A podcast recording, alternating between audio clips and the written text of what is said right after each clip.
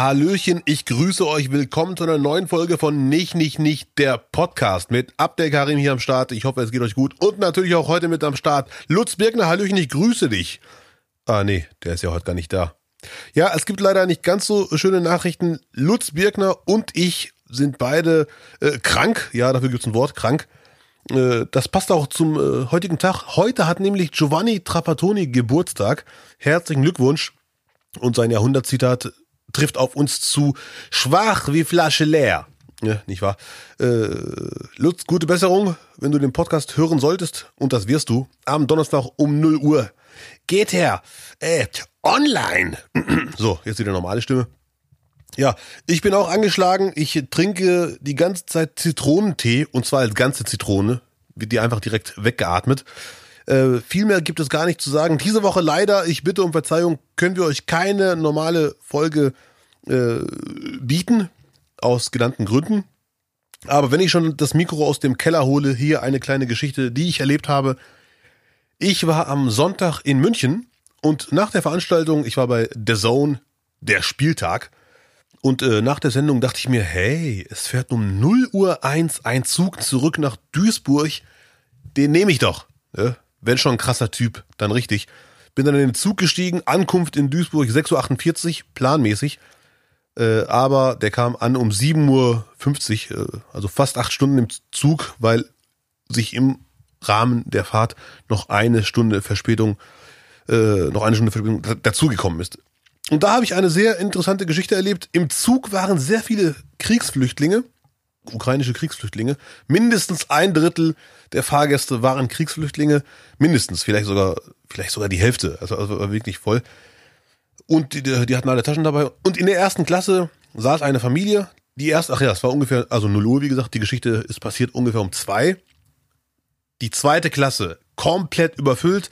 Die erste Klasse leer. Und zwar so leer, dass man da sogar mit drei E schreiben kann und nicht nur mit zwei. Ich äh, saß da und dann kam der Schaffner Hashtag Mitarbeiter des Jahrhunderts.de Mission läuft. Der hat dann von allen, die Fahrkarten sehen wollen, die ukrainischen Flüchtlinge, da hat es gereicht, wenn sie ihren Ausweis zeigen, dass sie Ukrainer sind. Wo ich mich dann frage, wie können das Studierende äh, beweisen, dass sie Kriegsflüchtlinge sind, die meinetwegen aus Nigeria kommen oder Ghana, die noch keinen ukrainischen Pass haben. Ja, hoffentlich mit dem Uni-Ausweis. Ich weiß es nicht. Auf jeden Fall, darum geht's gerade gar nicht. Hm, hat der Schaffner nach Fahrkarten gefragt und dann ist ihm was aufgefallen. Die ukrainische Familie saß doch tatsächlich in der ersten Klasse. Ich glaube, es hagelt. Das hat, hat er ihnen noch gesagt, dass sie bitte in die zweite Klasse sollen.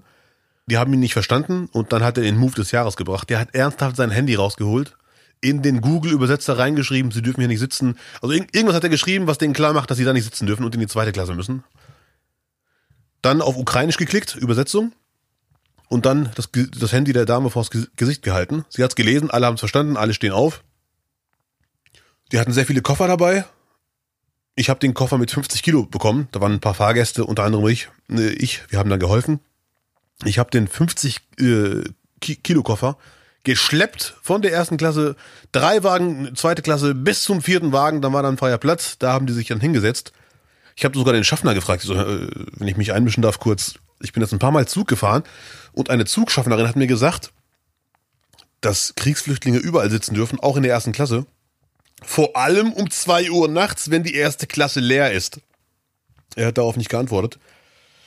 Äh, ich vermute mal, er wollte einfach nichts falsch machen und kannte die Regel nicht. Ich fand das leider sehr, sehr tragisch.